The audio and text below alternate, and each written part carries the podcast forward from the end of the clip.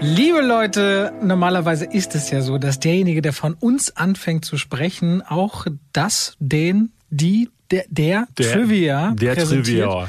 Da müssen wir mal ehrlich sein und auch transparent, weil wir sind ja kein Podcast voller Lügen. Äh, David hat schon zweimal versucht anzumoderieren und das hat sich über Ms und Äs äh, nicht weiter erstreckt und deswegen habe ich gesagt, komm David, ich fange mal an. Ich komme mal mit meiner gelassenen Erfahrung. Ja, vielleicht willst du den Leuten jetzt mal erklären, worum es eigentlich geht, statt dich selbst zu loben. Und jetzt, David, jetzt, jetzt kannst du gerne übernehmen. Eigentlich übernehme nicht ich, sondern einer unserer HörerInnen.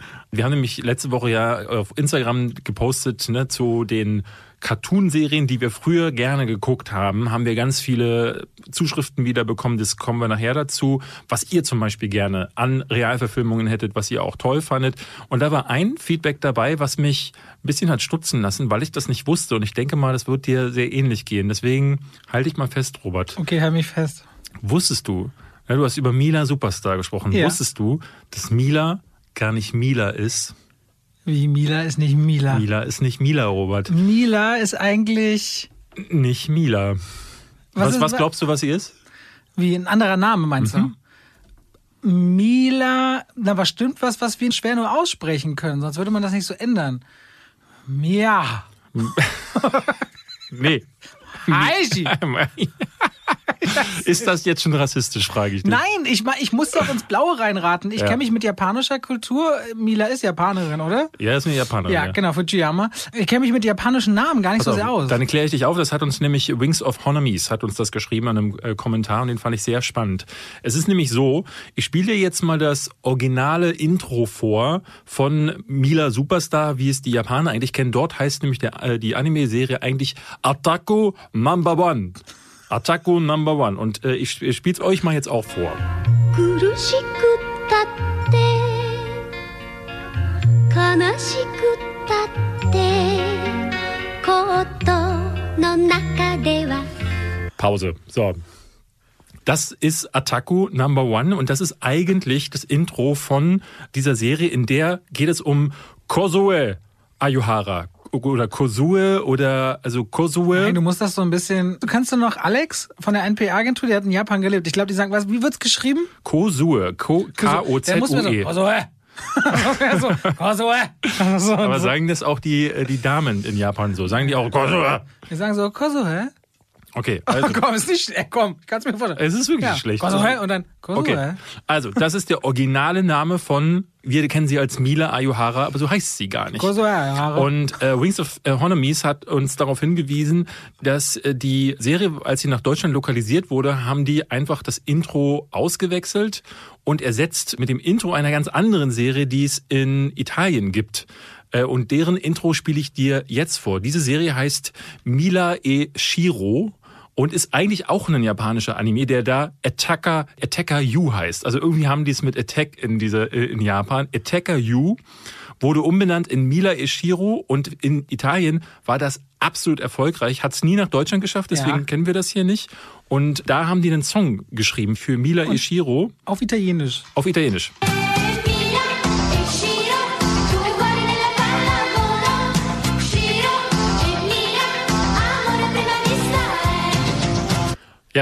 Das ist Mila Eshiro und offenbar geht's da auch um Mila und ihre Freundin Shiro. Kann aber auch sein, dass Kann glühen wie die Asche Ja. überm Ätna. also die italienische Version. die Italiener haben für Attacker You ein Intro geschrieben, was gar nichts mit Attacker You zu tun hat. Das wiederum haben sich die Deutschen genommen, was überhaupt nichts mit Mila zu tun hat. Also eine komplette Vermischung. Ich verstehe das. Man klaut sich das Intro aus einer italienischen übersetzten Anime-Serie und das Anime aus Japan und baut zusammen. Und damit es auch passt, der Reim, weil Kosoe kann fliegen, wie die Sonne, hätte ja nicht so gut geklungen. Deswegen haben sie gleich auch noch den Namen gemobst. Jetzt wissen wir alle mehr. Ich habe es nicht gewusst. Ich habe es auch nicht gewusst. Nee. Woher soll ich das wissen? Weil Anime ist, wie manch einer, der manchmal vielleicht meinen Kanal äh, schaut, meine Achillesferse. Das glaube ich, Ich weiß ja. über Anime an, an. Warum glaubst du das? Du glaubst erstmal, dass alles meine Achillesferse ist. Auch das glaube ich. Anime äh, ist wirklich das, wo ich immer denke, da muss ich mehr noch mich mit beschäftigen, tatsächlich. Ich glaube, das ist halt aber auch so ein riesiges Feld. Ich habe ja selber auch das Problem damit, dass das so ein Berg ist und man weiß immer nie, wo soll man anfangen. Es gibt so ein paar Namen, die man natürlich kennt, ne? Akira, dann die Ghibli-Filme, da wird's dann schon, also Ghost in the Shell, aber da wird's dann auch schon so breit, das Feld. Deswegen, ich traue mich da auch noch nicht so richtig ran und äh, bin dann immer schon so froh, wenn so Sachen wie Weathering with You oder äh, wie Your Name. Your Name, wenn die dann äh, tatsächlich noch ein bisschen Anklang bekommen und die ich dann auch dann auch richtig gut finde. Also gibt's richtig tolle Filme. So, aber be bevor wir uns jetzt verhaspeln, herzlich willkommen zu zwei wie Pech und Schwafel. Guten Tag, Guten liebe Tag. Zuhörerinnen und Zuhörer. Wir haben heute ein volles Programm. Eigentlich haben wir heute die Zuhörerfolge, weil ganz viele, ne, wir hatten das Trivia. Ich werde nachher eine Top 5 bringen, die uns von einem Zuschauer vorgeschlagen hat.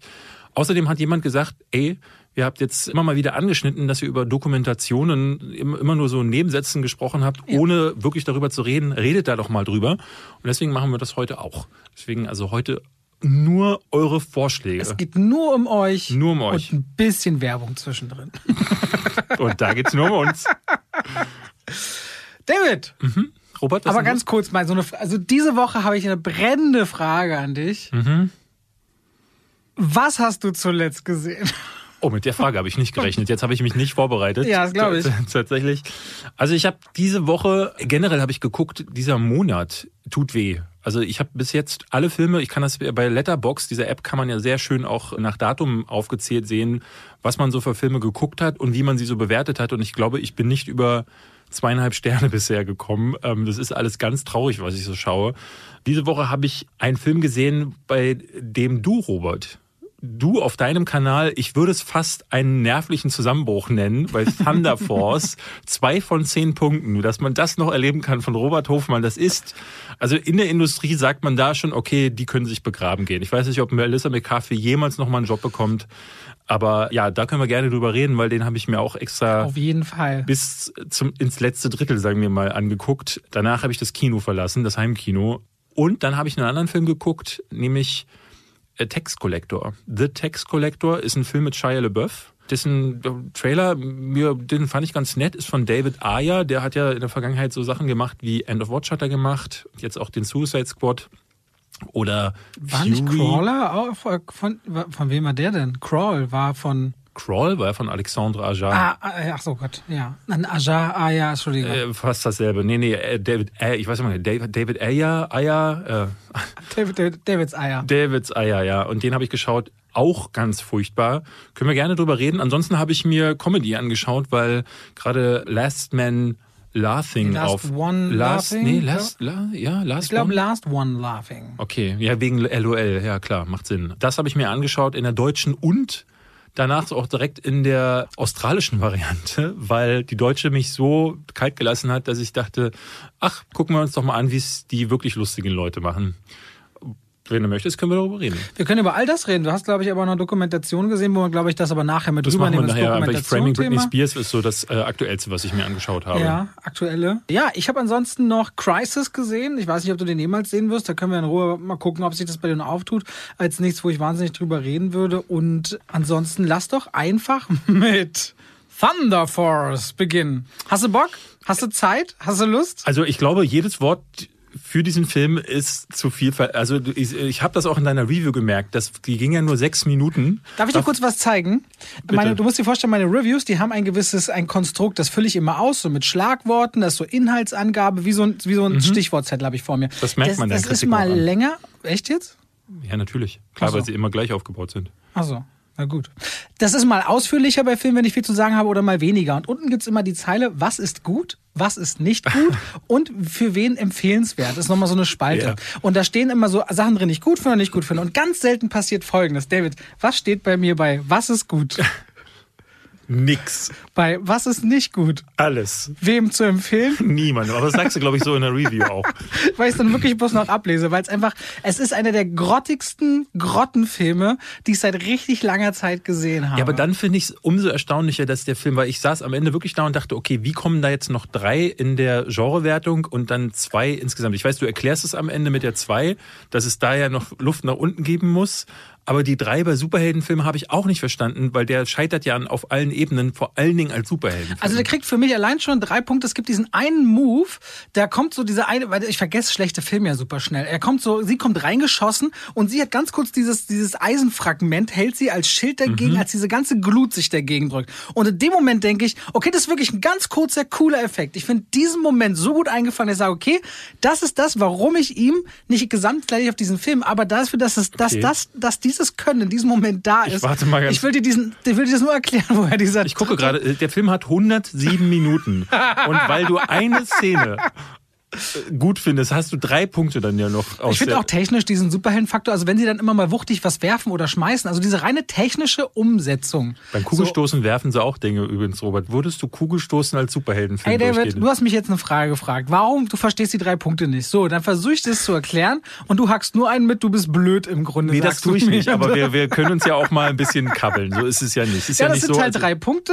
Ich bin nicht so wie du, David. Ich sag nicht bei jedem schlechten Film, das ist der schlechteste, den ich je gesehen habe. Hast du gerade, du hast gesagt, das ist eine der größten Grützen Dinger, die du Und je selbst da habe ich noch nicht den Superlativ verwendet, die größte Grütze, weil du machst das gerne wöchentlich. Jetzt lass doch nicht persönlich werden. Es ist geht- überhaupt nicht persönlich. Ja. Das ist witzig. Nimmst du das jetzt persönlich? Nee, nee, lass, lass uns bitte weiter darüber reden. Auf jeden Fall Thunder Force. Ich meinte, äh, also das Ding ist einfach, äh, Melissa McCarthy, äh, ihr Mann inszeniert sie zum gefühlt sechsten oder siebten Mal. Das ist ja auch immer schon so ein bisschen tricky an der Stelle. Aber dann tut's mir um Octavia Spencer halt so leid. Die kennen sich irgendwie seit 20 Jahren und dachten sich jetzt beide, wir spielen mal einen Superheldenfilm. Aber jeder wirklich, die sind sich auch für keinen dummen Gag zu schade. Also dass das Kostüm stinkt, das sechs oder siebenmal zu erwähnen. Und schon wenn sie in so ein Lamborghini steigen als übergewichtige Frauen, ich dachte, bitte macht jetzt nicht den Gag, wie schwer es ist, in diese Karre einzusteigen. Und sie machen es halt. Und dann, wenn sie wieder aussteigen, versuchen sie zu zeigen, wie man da rauskommt. Und dieser Film ist langweilig, wahnsinnig vorhersehbar. Das Storytelling allein schon, warum die eine Figur unbedingt das Werk der Eltern vollenden muss, ist wirklich sowas von bekackt langweiliges Voice-Over hineingeballere, sodass diese Exposition bis zum Ende in dieser Film völlig grütze ist. Jede Figur ist austauschbar und Jason Bateman, was der da verloren hat, den ich bei Ozark total liebe oder in der Komödie Game Night großartig fand, so mit Krabbenkostümen, sie sich da mit Butter einschmieren und irgendeine Essenserotik durchziehen. Es ist nicht mal Trash. Es ist nicht mal Trash. Weil ich habe das Gefühl, die kommen sich da beide in diesen offensichtlich improvisierten Szenen noch so cool vor, dass man sich als Publikum fast ein bisschen beleidigt fühlt. Also Thunder Force ist eine richtige Frechheit. Und auf Platz 1 der Netflix-Charts in Deutschland. Ja, da wird einem wirklich immer schwindlig, wenn man die sich anguckt. Ich hatte in den Kommentaren unter meiner Review schrieb einer, verliert ja auch immer ein bisschen den Glauben an die Menschheit, wenn ihr in die äh, Charts bei Netflix schaut. Aber da wird ja dann halt auch gewertet, dass so zwei Horste wie wir den Film auch gucken und dann wandert der in den Trends nach oben. Aber ich sage in meiner Review ja auch, ich musste das beruflich schauen. Was eure Entschuldigung ist, weiß ich nicht. Ja, also ich glaube auch jemand, und das sage ich hier voller Inbrunst und Überzeugung, Menschen, die diesen Film gucken, freiwillig und den gut finden, die müssen sich fragen, was da kaputt gegangen ist, vielleicht auch eine Therapie in Erwägung ziehen, weil ich da wirklich sagen muss, das ist nicht nur nicht lustig, das ist zum Teil auch wirklich grenzdebil. Wir können ja mal einen Witz durchspielen. Ich habe hier für meine Review habe ich mir Timecodes äh, gemacht. Wann habe ich wirklich einen Witz erkannt? Weil ganz viel ist ja zerfließt auch einfach, weil Melissa McCarthy der Humor, den sie in ihren Filmen auch in dem letzten, dem Super Intelligence pflegt, das ist ja nur noch Ben Falcone, ihr Mann sagt, hier, die Kamera ist an, mach mal irgendwas und sie improvisiert dann mit den Leuten im, im Set und dann kommt dann irgendwas bei heraus. Und einer dieser Gags, die dabei herauskamen, waren, ich spiele jetzt mal Melissa McCarthy und du tust so, dass das Thema, von dem ich rede, dass du davon keine Ahnung hast. Hey Mensch, äh, deine Tochter sieht ja aus wie Steve Urkel. Wie wer? Steve Urkel, na, kennst du doch. Was, was, wen soll ich Na, kennen? na hier, der eine aus der Serie, du, du, der, der, der hat so Hosen und so eine Brille. Keine Ahnung. Menschenskinder, das, also komm, Urkel, Urkel, das, das muss ja schreibt auch was sagen. Ö, mit U, R, nee, also der sagt immer so, äh, ich weiß nicht, ich weiß nicht. Ist ja original in diesem Film drin. Du, du hörst schon auf, Robert. Nein, nein, so, dieser Gag, die, so, das machen die okay. sechs Minuten. Ja, ja, das ja, machen diese, also da, wo Robert gerade schon ausgestiegen ist, weil ihm die Gehirnzellen weggebrannt sind, da steigt Melissa McCarthy erst ein. Dem folgt ein Gag über Jodie Foster, wo dann die Frage aufkommt, sie sagt dann so beiläufig, die Assistenz im Büro sieht aus wie Jodie Foster in Nell. Und dann sagt die, Hä, Nell? Na, der Film, wo sie dann äh, Tay in the Wind sagt und ist so absurd. Also es ist halt, das ist so Improvisationskomik, die keine ist. Und immer wieder beziehen sie sich auf Sachen, wie in dem Fall Steve Urkel oder Jodie Foster. Aber es ist so wie, wenn jemand einen Witz erzählt und der andere versteht ihn nicht. Und dann versucht er den so lange zu erklären, bis der andere ihn dann versteht. Aber in der Zwischenzeit verliert sich natürlich sämtlicher Humor. Und daraus besteht Thunder Force. Ich finde es halt richtig anstrengend, wenn Leute mit so einer überheblichen Attitude dir so ein Ding erzählen wollen, wie ich bin der größte Comedian und ich werde dich so zum Lachen bringen und dann kommt da nichts rum. Nein. Ich bin auch zwei Leuten mal privat begegnet, einem Hollywood-Star und einem deutschen Star, die so eine ganz nee, nicht privat, beruflich. Und die hatten beide diese ganz eklige Attitude, wo ich dachte, das kann jetzt nicht dein Ernst sein, hier so aufzutreten und dem Publikum auch nicht devot genug. Und Ich finde bei Melissa McCarthy, wenn die mal ganz kurz Momente hat, wo es ruhiger wird, dann, dann die kann ja was. Die ist ja zweimal Oscar nominiert. Die schreit ja, auch in, den Film, in dem Film nur. Es, es geht ja nur, Octavia Spencer zieht die Nase so hoch und verzieht die Augen, weil sie genervt ist von Melissa McCarthy, die neben ihr steht und so die ganze Zeit alle Sätze einfach nur brüllt. Und der Rest, ich habe mir das mal notiert. Minute 21, Melissa McCarthy läuft gegen eine Glastür. Minute 25, jemand weiß nicht, wer Steve Urkel ist, weswegen Melissa McCarthy den Namen achtmal wiederholt. Minute 30, Melissa McCarthy staucht sich die Mumu. Minute 33, Melissa McCarthy fällt hin. Minute 35, Melissa McCarthy spricht mit vollem Mund. Und zwar drei Minuten lang. Minute 44. Melissa McCarthy und Octavia Spencer sind zu dick, um in den Lamborghini einzusteigen. Minute 47. Haha, jetzt kommen sie aus dem Auto nicht mehr raus, weil sie sind angekommen und sie sind immer noch zu dick. Minute 51. Jason Bateman hat Krabbenhände. Minute 60. Sie sind bei der Oma und die sagt, haha, ihr seid Lesben. Ein Lesbenwitz. Mega lustig. Minute 66 bin ich ausgestiegen. Und ich Und dachte du hast mir, die stinkenden Kostüme noch nicht mal Nee, da, nee, ich bin da, ich, so weit bin ich gar nicht gekommen. Ich Nee, dachte nee, mir wirklich, ich dachte mir, irgendwann saß ich da und dachte, sag mal, also, also egal, ob du mit Melissa McCarthy verheiratet bist, da muss doch irgendjemand am Set gewesen sein. Und wenn es der Beleuchter war, der da sitzt und sagt so, äh, sorry Leute, nee, das geht, ich gehe jetzt nach Hause. Also entweder so oder ich gebe mir die Zyankali-Kapsel, aber das kann ja nun auf gar keinen Fall irgendjemand ernst meinen. Da muss doch jemand einschreiten und sagen, Melissa, mach mal nochmal, war nicht witzig. Aber weil ihr Mann sich nicht traut, weil er dann offenbar am nächsten Tag kein, weiß ich, kein Frühstück bekommt oder so, gibt dieser Frau niemand das Zeichen dafür, dass sie die übelste Sonderscheiße da produziert. Und dann steht dann, und das ist das Allerschlimmste, steht dann der Mann von Netflix in der Tür und sagt so, Melissa, hier hast du zwei Millionen Dollar. Und äh, also das ist halt wirklich, diese Industrie ist so kaputt. Und dann gibt es offenbar Leute, die dann zu Hause sitzen und sagen, geil, wann kommt da die Fortsetzung? Wobei das richtig krass ist. Also der Netflix Instagram-Account ist ja eigentlich ziemlich gut geführt all die Jahre. Mhm. Äh, mal sehr witzig und die schaffen auch ihre Promo wunderbar unterzubringen. Und heute habe ich irgendwie so einen Post gesehen, This is where it all started. Und du siehst die beiden halt vor 20 Jahren oder 30 Jahren voll jung zusammensitzen. Octavia Spencer, Melissa McCarthy.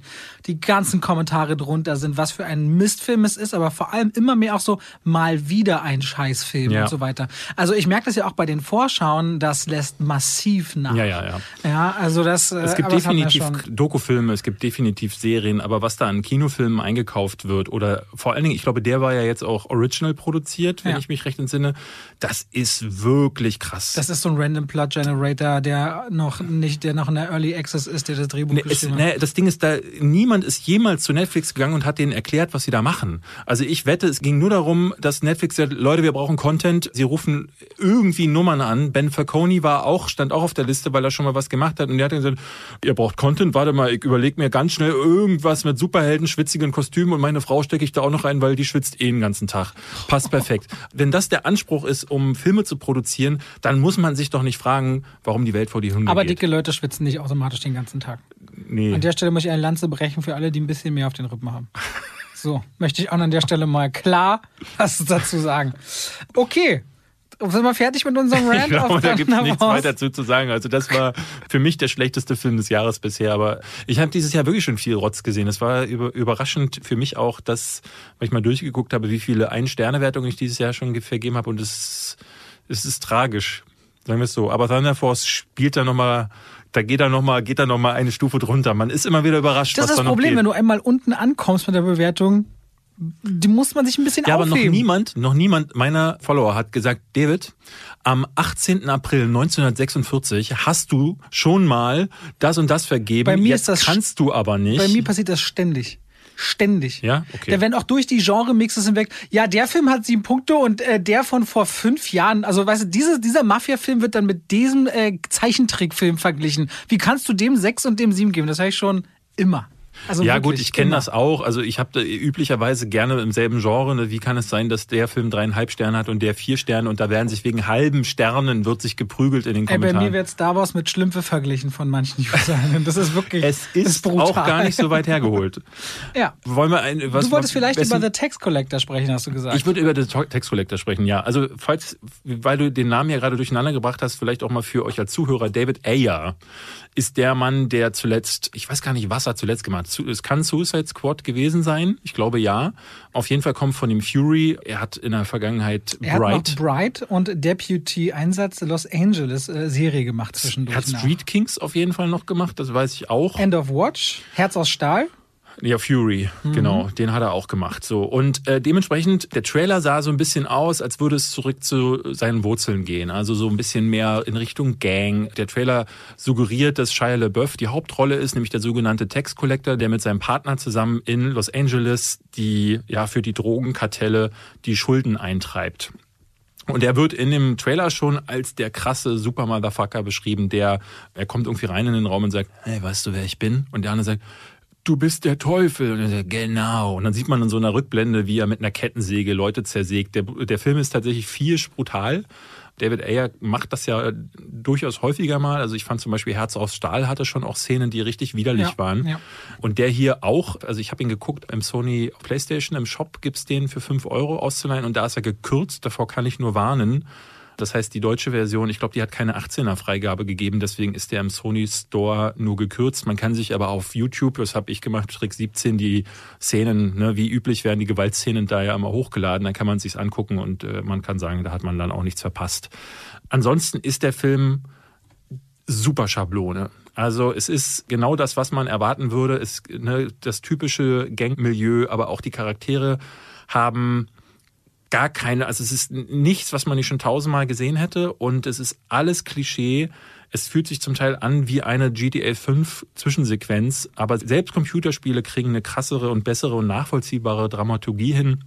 Zum Beispiel Shia LaBeouf wird die ganze Zeit so als der super harte Typ, ne, der mit einer krassen Vergangenheit und er soll die ganze Zeit super bedrohlich wirken, weil ähm, er eigentlich den ganzen Film immer nur so leere Drohungen durch den Raum blafft. Ich mach den platt, ich bring den um und die sagen alle so, hey, bleib ruhig, bleib ruhig und du, das Ding ist, du siehst ihn aber nie. Du siehst nie, woher diese Bedrohung eigentlich kommen soll. Also bessere Filme bekommen es hin, ihre Charaktere eben auszufüllen mit einer Tat Tatsache dahinter. Und das ist hier alles pure Behauptung. Dadurch bleiben die Figuren hohl. Die Hauptfigur ist, ist völlig fehlbesetzt, wie ich finde.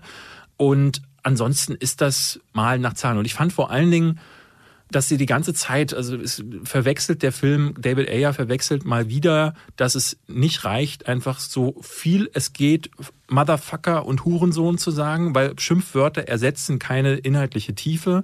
Und das ist das Einzige, was hier passiert. Der Film ist hochgradig misogyn. Es geht die ganze Zeit, also Frauen sind einmal Schlampen, Frauen sind unwert. Also es ist Wahnsinn, was der Film da sich erlaubt. Und ich finde auch, irgendwo muss man so die Grenze ziehen. Klar, wenn man so ein Milieu zeichnet, dann muss man das versuchen, ein bisschen authentisch zu machen. Aber ich finde es trotzdem, wenn dann, wenn das Frauenbild so rückständig und so äh, fast, ne, also ich finde ja, dem Film ist auch so ein gewisser Menschenhass liegt dem zugrunde. Das habe ich bei David Ayers Filmen generell. Also ich finde, fand schon Herz aus Stahl war, ne, klar, das passte es zum Kriegssetting, super nihilistisch, aber alle Charaktere waren Schweine in Herz aus Stahl. Niemand hatte da ein Herz. Passt natürlich irgendwo auch zum Namen, aber ich finde, hier merkt man ganz deutlich, dass David Ayer eine Weltsicht hat, die auch echt nicht cool ist. So und da muss ich sagen, der Film ist gefühlt mehr wie so ein Statement, wo man sich fragen muss, so äh, was ist mit dem Mann? ne? Also deswegen, ich kann ihn nicht empfehlen, auf gar keiner Ebene. Shia LaBeouf ist auch für die Goldene Himbeere für seine Rolle nominiert. Ich fand ihn noch den stärksten Part und das sagt dann Ja. viel. Ähm, der spielt eigentlich immer gut, aber er kann nichts anfangen mit einem Drehbuch, was ihm nichts zu tun gibt. Dialoge sind alle blöde, alles was er tut ist nur Behauptung, er versucht das Beste rauszuholen, aber alle anderen Charaktere sind so schwach, dass ich mich frage, aber die werden sie, weil sie keinen Namen haben, nicht nominiert haben, aber ja, wie gesagt, er ist noch der stärkste Part. Also es ist interessant, wie man David Ayer dabei zugucken kann, wie er quasi komplett abstürzt. Also Suicide Squad hat er ja behauptet, wäre, hätte ihm das Studio auch massiv reingegrätscht, weswegen ja jetzt Rufe groß wurden, dass äh, die Leute gerne den Ayer-Cut von Suicide Squad sehen würden. Ich glaube, der ist genauso beschissen. Also deswegen, weil ich merke mehr und mehr, dass David Ayer hatte hier und da so einen kleinen Glücksgriff, aber Bright war schon Ultramüll und äh, der ein oder andere dieser Filme, also End of Watch war da noch sein bester. Äh, Herz auf Stahl war auch schon nicht so geil. Deswegen, ich bin gespannt, was der als nächstes macht. Aber das war leider gar nichts. Okay, jetzt habe ich ja gar keine Lust, ihn zu gucken. Das war das Ziel. Wieder etwas Freude zerstört. ja, der Tag ist im Arsch. David, mhm. du lachst doch gerne, oder? Mega gerne, wie du ja siehst. Und da gibt es ein ganz Komödien spannendes, sind mein Hauptgebiet. ein ganz spannendes deutsches Format auf Amazon Prime aktuell. Ja. Last One Laughing. LOL. Kurz und knapp. Und äh, ist die Geschichte ja von äh, Menge- mehreren Comedians, ich glaube zehn, die in einen Raum eingesperrt werden und dürfen sechs Stunden lang nicht lachen, haben zwei Leben. Wer zweimal lacht, ist raus. Das Ganze unter den Fittichen von Michael Bulli-Herbig. Und da sind Leute wie Kurt Krömer dabei, Caroline Kebekus, Thorsten Sträter, da ist Teddy Comedy dabei und viele, viele andere. Also schon, schon so eine deutsche Comedy-Riege von so jungen und also verschiedene Generationen. Auch ein Wiegert Boning, Mirko Nonchef, kenne ich noch früher von Samstagnacht. Also Ja. einiges dabei. Äh, so einfach sind die Regeln und du hast das angeschaut. Ich habe die ersten beiden Episoden gesehen, noch nicht weiter. Ich bin skeptisch rangegangen und habe auch nicht einmal gelacht, weil ich habe mir gedacht, ich mache mit, muss ich lachen. Und es gab schon zwei Momente, wo ich kurz so, okay, äh, aber ich habe es unterdrückt, weil ich wollte auch nicht mitlachen. Aber ich habe es mit meiner Frau und noch einer weiteren Person geguckt. Die weitere Person hat extrem viel gedacht. Das war meine Schwiegermutter und da merkte ich, wir sind manchmal Welten auseinander. Äh, schöne Grüße, die hört ihr auch beim Podcast zu. Last One Laughing war jetzt, zumindest die ersten beiden Episoden, nicht so mein Ding. Ich habe es mitbekommen, weil Head of Blood und Co. hatten so einen Stream dazu gemacht, sonst hätte ich wahrscheinlich gar nicht wieder gemerkt und hätte Angst gehabt, dass das sowas ist wie Binge Reloaded. Das ist, damit geht mir Amazon seit äh, Wochen auf den Das Sack. habe ich nur drei Minuten Äh, ausgehalten. unerträglich. Und es ist also Switch Reloaded in beschissen. Und da gibt's jetzt bestimmt Leute, die sagen, was, Moment, das war ja schon scheiße. Äh, Ich fand Switch damals cool, als es auf Pro7 lief. Aber das ist jetzt, glaube ich, auch schon 15 Jahre her. Deswegen kann man, darf mir das dann auch verzeihen. Warum mir dachte, dass man sich die untalentiertesten Leute ranholt, um mit Binge Reload, wobei da sind so so zwei, drei Leute, die können auch was, aber du hast dann halt auch Joyce Ilk, äh, keine Kritik, aber Joyce fand ich einfach, ist nicht lustig. Also die funktioniert halt einfach nicht. Das ist ganz schrecklich. Deswegen war ich jetzt überrascht, dass Last One Laughing, das hat was. Aber ich war so, genau wie du, dass ich auch dachte so, naja, lachen muss ich jetzt nicht. So, es ist schön, mal Mirko Nonchef wiederzusehen. Ich liebe Wiegald Boning einfach. Thorsten Sträter kenne ich nicht mal, aber ich der. liebe Kurt Krömer. Ich auch. Hast du das zufällig gesehen, ganz kurz? Kurt Krömer und Thorsten Sträter, beide ja auch in Last One Laughing zusammen bei Shea Krömer. Jetzt, nee, Kennst aber. du Shea Krömer? Die ich, ich kenn's. Ich wollte mir eigentlich die mit äh, Frauke Petri. das ist angucken. hart. Also das ist schon unerträglich fast anzugucken. Das habe ich, ich, genau, das habe ich immer wieder in den Kommentaren gelesen. Ich habe mich nicht getraut, das Ich Video anzuklicken. Aber mit Thorsten Sträter, er spricht ja das erste Mal öffentlich, weil beide Über haben das ja über Depressionen, Depressionen. Und da ist mir einiges, weil ich Kurt der äh, Krömer begegnet bin im Rahmen von Seriös, Mhm. anscheinend in der Phase, weil er ordnet das zeitlich ein, wo das vielleicht ganz akut war, wird mir einiges äh, rückwirkend, weiß ich nicht, denke ich manchmal so, ah, okay, krass, das ordnet sich für mich noch mal ein paar Dinge um. Das fand ich jetzt sehr spannend. Thorsten Sträter zum Beispiel, da tut sich bei mir gar nicht. Finde ich überhaupt nicht lustig, finde ich auch so rein menschlich jetzt eher so ein bisschen, hm, ne? Aber ich war dann doch überrascht, dass hier und da so ein, paar, ein Schmunzler rauskommt. Aber was ich dann gemacht habe, ist, weil ich dachte, so üblicherweise wird das ja gerne mal verwässert, habe ich einfach mal geschaut bei Amazon, weil sie bewerben gleichzeitig auch die australische erste Staffel. Mit die wird moderiert, Wilson, genau, ne? von moderiert von Rebel Will, äh, Wilson. Und dann so, guckst du dir mal da mal die erste Folge an, einfach wie der Produktionswert ist. Und ich muss sagen, ab der ersten Folge habe ich die durchgebinged. Ich habe alle Folgen am Stück geschaut und muss sagen, ich habe mich totgelacht dabei zum Teil. Also da sind zwei, drei Comedians dabei, die gehen super weit, super lustig zum Teil. Das ist auch, glaube ich, so, und das merkst du da, ähm, sie haben so unterschiedliche Comedians eingeladen, zum Beispiel einen, der halt eher so mit sich und seinem Körper arbeitet, der zieht sich dann nackt aus und lässt sich mit Sprudelwasser abduschen und so. Und du merkst, gerade im Vergleich dazu, wie limitiert die deutschen Komiker da zum Teil sind. Klar sind da wirklich clevere und schlaue Leute wie Anke Engelke, ähm, Kurt Krömer ja auch, aber du merkst dann irgendwie doch auch in den Einfällen, die sie, mit denen sie aufkommen in dieser Serie, dass die Australier, oder zumindest ist es so in dieser australischen Show, da gibt's auch ein paar, die stehen einfach nur rum, klar. Aber so zwei, drei Leute sind da wirklich großartig, sodass ich nach deren Live-Shows gegoogelt habe danach. Und Rebel Wilson ist auch die deutlich bessere Moderatorin. Ich hatte bei Bully die ganze Zeit das Gefühl, der wartet jetzt nur auf den Check, äh, den es dahinter gibt. Der sah müde und abgekämpft aus.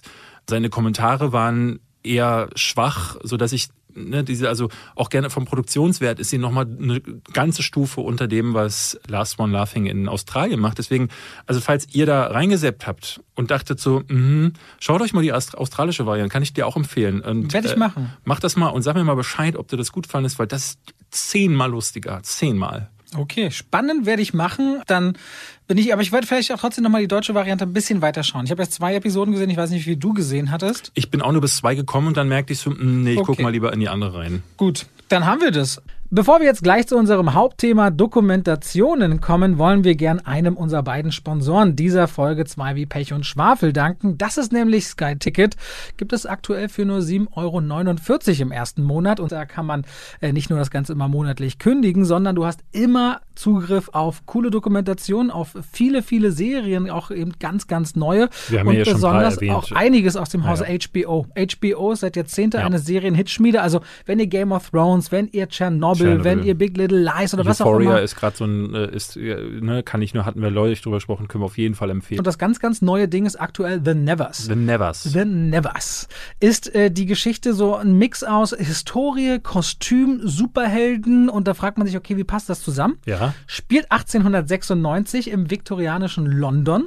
okay. Dazu passiert eine Art Wetterphänomen. Irgendetwas etwas Übernatürliches passiert und fortan sind viele Mädchen und Frauen mit übermenschlichen Kräften ausgestattet.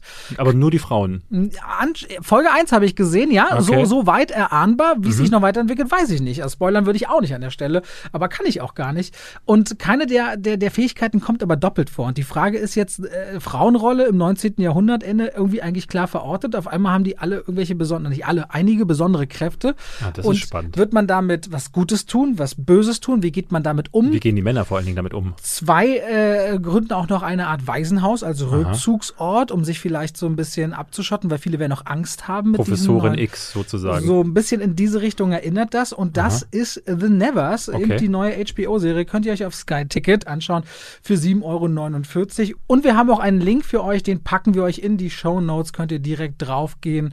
Und, äh, solltet ihr auf jeden Fall ausprobieren, weil eben großartigste Serien wie Chernobyl auch wahnsinnig lohnenswert sind. Ja, ich werde, also ich hab's ja, hab's ja eh schon, ähm, eben genau darum, weil ich äh, solche Sachen sehr gerne, die HBO-Sachen sind halt der absolute Knaller ähm, und das klingt gar nicht mal uninteressant. Äh, ist vor allen Dingen Superhelden mal neu gedacht. Da hätte Thunder Force sich doch mal auch was ab. Äh, Definitiv in diese Richtung. Ansonsten, damit ganz viel Spaß. Wollen wir doch mal über unser Hauptthema sprechen? Ja. Hast du Lust und Zeit? Noch ein bisschen? Du, Robert, ich wollte eigentlich gerade los, aber dann, wenn du schon so nett fragst, dann bleibe ich doch noch ein bisschen hier. Wir wollen über Dokumentation sprechen. Eines meiner allerliebsten Lieblingsfilmgenre überhaupt, wenn es überhaupt ein Filmgenre ist. Aber ich liebe Dokumentation, seit ich ganz klein bin. Und für mich ist das eigentlich meine heimliche Filmliebe neben Film selber. Da bin ich noch so völlig jungfräulich, kann ich sagen. Es gibt natürlich so ein paar Sachen, die ich geschaut habe, aber das ist heute wirklich mal der Moment, wo du den höheren Redeanteil haben kannst, weil ich mir da gerne von dir auch ein paar Tipps geben lasse. Also ich glaube, was mir sofort einfällt, wenn ich an Dokus denke, sind die Sachen von Michael Moore. Aber eine, die, wo ich sagen muss, da hatte ich auch viel Spaß mit, war Super Size Me.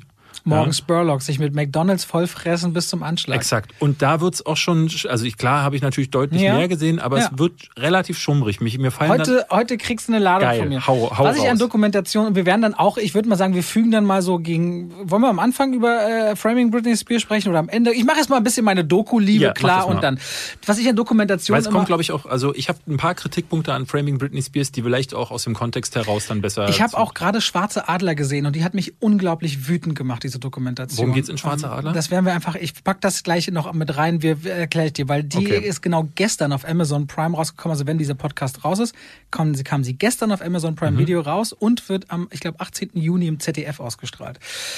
Dokumentation liebe ich schon als Kind, weil ich das so faszinierend fand, wenn man zum Beispiel diese Unterwasseraufnahmen sieht von irgendwelchen Tierwelten, wie sich, was für ein Aufwand da betrieben wird, um sich zum Beispiel Tieren, die sich Menschen nie nähern würden, wie die sich wochenlang auf Lauer legen, um an Tiere manchmal mhm. ranzukommen. Wie aber bei anderen Dokumentationen, es gibt zum Beispiel Rest Trapos, eine Dokumentation über den amerikanischen Stützpunkt in Afghanistan, kurz vor den feindlichen Linien, da stirbt jemand vor laufender Kamera. Wenn du da Echt? so mit dran, ja, also wahnsinnig dramatisch. Du hast aber auch Dokumentationen, Dokumentationen, die eben wie wenn du Michael Moore sagst, so satirisch, politisch, teilweise bösartig mit Dingen umgehen, aber dabei einfach Systeme aufdecken. Ich, wobei ich sagen muss, bei Michael Moore verschwimmt für mich schon der, also weil Dokumentation, und das kommen wir nachher bei Framing Britney Spears dazu auch, ist, es ist ja immer eine Gruppe von Personen oder eine Person, die sich entschließt, ich halte jetzt eine Kamera auf jemanden und frame dann quasi eine Geschichte. Und Michael Moore war immer jemand, der ist für mich mehr politischer Aktivist als Dokumentarfilmer, denn seine Dokumentationen sind häufig mit seiner eigenen Meinung gefärbt. Und da muss man sagen, ist dann kein, kein journalistischer Scherenschnitt, aber das muss Dokumentation ja auch nicht sein, also nicht missverstehen, aber es gibt schon einen deutlichen Unterschied zwischen sowas wie unsere Erde, wo man, man sagt, ja, das ist unsere Natur, guckt sie euch an, krass. Und hier, wo Michael Moore sagt, so, Trump ist ein Arschloch. So, das sind für mich zwei. Äh ja gut, aber wenn man sich überlegt, der kommt jetzt zum Beispiel vor Bowling mit, also Bowling for Columbine war so das erste ganz große Ding, mhm. wo er einen Schulmassaker aufarbeitet und im Grunde die Waffenorganisation, die FAA, FAR, die Rifle Association, erstellt er an den Pranger. Dann macht er mit Siko ja ganz klar, wie unglaublich teuer Medizin und medizinische Versorgung in den mhm. USA ist und prangert dieses, dass Leute nicht versichert sind an. Er nimmt ja unterschiedlichste Themen. Er ist ja, also Trump ist jetzt eher eines seiner neueren Unterfangen aber er ist ein sehr unterhaltsamer Filmer, der auch einfach ein paar Fakten manchmal gerne weglässt, um den Anschauungswert hochzuspielen. Also ja, eine typische Dokumentation ist das, was Michael Moore abliefert, nicht unbedingt, aber durch diese Art des Erzählens erreicht er viele, viele Leute. Und das ist immer so ein bisschen ja. die Frage, wie stößt du Leute auf ein bestimmtes Thema? Also eine Dokumentation, die er genauso zum Beispiel arbeitet, oder es gibt sogar zwei zum Thema Ernährung, wie What a Health und Game Changers. Hast du von Game Changers jemals gehört? Du hast mir davon erzählt. Game Changers ging ja wahnsinnig ab auf Netflix, weil das propagiert ja sehr so die pflanzliche und vegane Ernährung und ist aber auch relativ einseitig. Da ist viel Wahres drin, aber trotzdem, da wird über Sportler, über absolute Elite-Sportler quasi gezeigt, dass man keine Defizite hat mit pflanzlicher Ernährung und warum es sogar noch besser ist. Und anhand von Feuerwehrmännern wird zum Beispiel aufgezeigt, wie früh man zum Beispiel Herzinfarkte bekommen kann und wie schnell Arterien und Venen verfetten bei bestimmten Ernährungstypen. Aber das ist auch so ein bisschen diese überspitzten Dokumentation, wo so die wissenschaftliche Basis manchmal manchmal auch ein bisschen zur Seite geschoben wird, mhm. um Leute so ein bisschen anzustacheln. Der differenzierte Look ist da so ein bisschen raus. Und ich glaube, man muss das gar nicht anprangern, aber man muss sich dessen immer irgendwie gewahr sein. Also wenn man so eine Dokumentation guckt, kann man jetzt nicht Mutti einen Link schicken und sagen, guck mal, ich hab's dir doch gesagt, sondern man muss schon auch sagen, okay, das ist die eine Seite und die andere wird meistens unterbeleuchtet. Ich würde dir erstmal ganz kurz, weil du Super Size Me erwähnt hast, mhm. das ist zum Beispiel eine Dokumentation, die ist auch sehr unterhaltsam. Da hat nämlich Morgan Spurlock, das ist ein Regisseur, beschlossen, er ist 30 Tage lang nur McDonalds und möchte schauen, wie es ihm damit geht. Und der fängt halt irgendwie ab Tag 8 an zu kotzen täglich, weil er das nicht aushält. Im Grunde das Jenke-Experiment oder die typischen, ich esse eine Woche lang nur Hamburger-Experimente auf YouTube. Der hat ja auch noch einen zweiten Teil davon rausgebracht. Ich weiß, das weiß ich, habe ich aber nicht gesehen. Mit, mit, mit ging es um Huhn und eigentlich auch eine Dokumentation von ihm, die sehr witzig ist, ist The Greatest Movie Ever Sold. Aha. Ist, glaube ich, irgendwie auf den Versatz auf The Greatest Story Ever Told. Ähm, er macht eine Dokumentation und das Thema der Dokumentation ist, wie sehr schaffe ich mit Product Placements, die ich einbinde in die Doku, diese Doku zu finanzieren, während ich sie mache. Also er verkauft diese ganze Dokumentation, während sie entsteht. Also das zu deinem Morgan Spurlock, The Greatest Movie Ever Sold, auch sehr, sehr witzig. Aber jetzt komme ich mal noch zu Sachen, wo ich glaube, die findest du wirklich cool. Nämlich einmal, das schätze ich, wird dir Spaß machen. Hast du vielleicht noch nicht von gehört? Beltraki, die Kunst des Fälschens. Nee. Jemals davon gehört? Nee. So, Beltraki, Wolfgang Beltraki war ein Kunstfälscher. Der hat es geschafft, der hat in den letzten, weiß nicht, zwei Jahrzehnten hat der Kunst gefälscht von großen Leuten wie Picasso und so weiter und so fort. Er hat sich angeschaut, deren Lebensbiografie, wo haben die mal eine Zeit lang nicht gemalt, wo waren die und hat Kunstwerke erschaffen aus diesen Phasen und hat die Rahmen, die Farben, alles so bearbeitet, dass die in das jeweilige Jahrhundert oder Jahrzehnt exakt passen. Er hat die besten Fälschungen angefertigt, die auf Auktionen für für 50 oder 100 Millionen weggegangen sind. Dieser Mann, dem ist man nur auf die Schliche gekommen, das kannst du erfahren irgendwann später, wenn du sie dir mal anschaust. Und dazwischen ist er wieder frei und der ist gilt als, gilt als der beste Fälscher und seine jetzigen Werke werden auch alle für eine halbe Million oder eine Million verkauft, weil sie einfach so geil finden, wie der malt. Der ist total lässig. Der läuft so rum, ja, habe ich das gefälscht und das. Und wenn er so fragt, wenn man ihn so fragt, gibt es denn noch Fälschung von Ihnen im Umlauf, sagt er, in jedem großen Museum dieser Welt sehen Sie Kunstwerke von den größten Künstlern. Die habe ich gemalt. Und weil die Museen und die, und die Sammler alle kein Interesse haben, dass diese Werke wertloser werden, wird auch niemand zugeben, dass es eine Fälschung von mir ist. Und der ist unglaublich cool. Also Beltraki macht richtig Spaß, sich anzuschauen, die Kunst des Fälschens. Mhm. Eine Sache, als wir, die ganz viele Leute begeistert ist, Free Solo hat einen Oscar gewonnen, erzählt die Geschichte von Alexander Hanold, der ist ein Free Climber. Sagt dir das was? Ja. Der geht also Felswände hoch ohne jegliche Sicherung und der will in Free Solo den El Capitan im Yosemite Nationalpark hochsteigen. Und der ist auch so ein bisschen sozialphobisch, dieser Mann. Und du denkst mal so, der ist irgendwie total weird und irgendwie kommt er mit seiner Freundin nicht klar und kapselt sich von allen ab.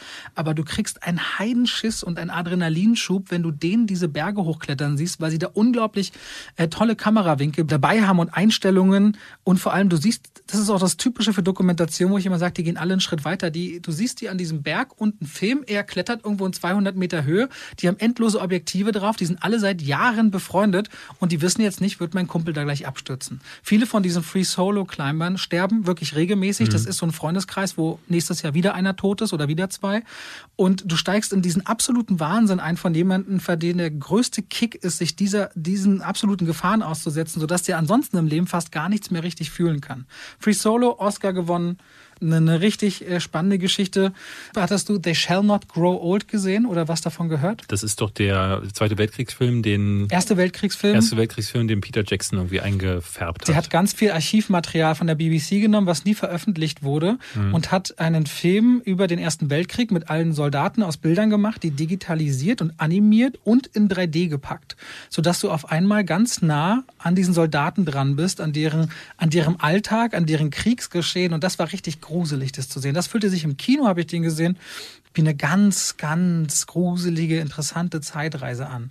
They Shall Not Grow Old von Peter Jackson, also für alle, die eh Fans von Herr der Ringe beispielsweise sind. Das war ihm ganz wichtig, weil es eine große Verbindung zu seinem Großvater gab, der im Krieg gedient hat. Das war so der Aufhänger für den Ersten Weltkrieg.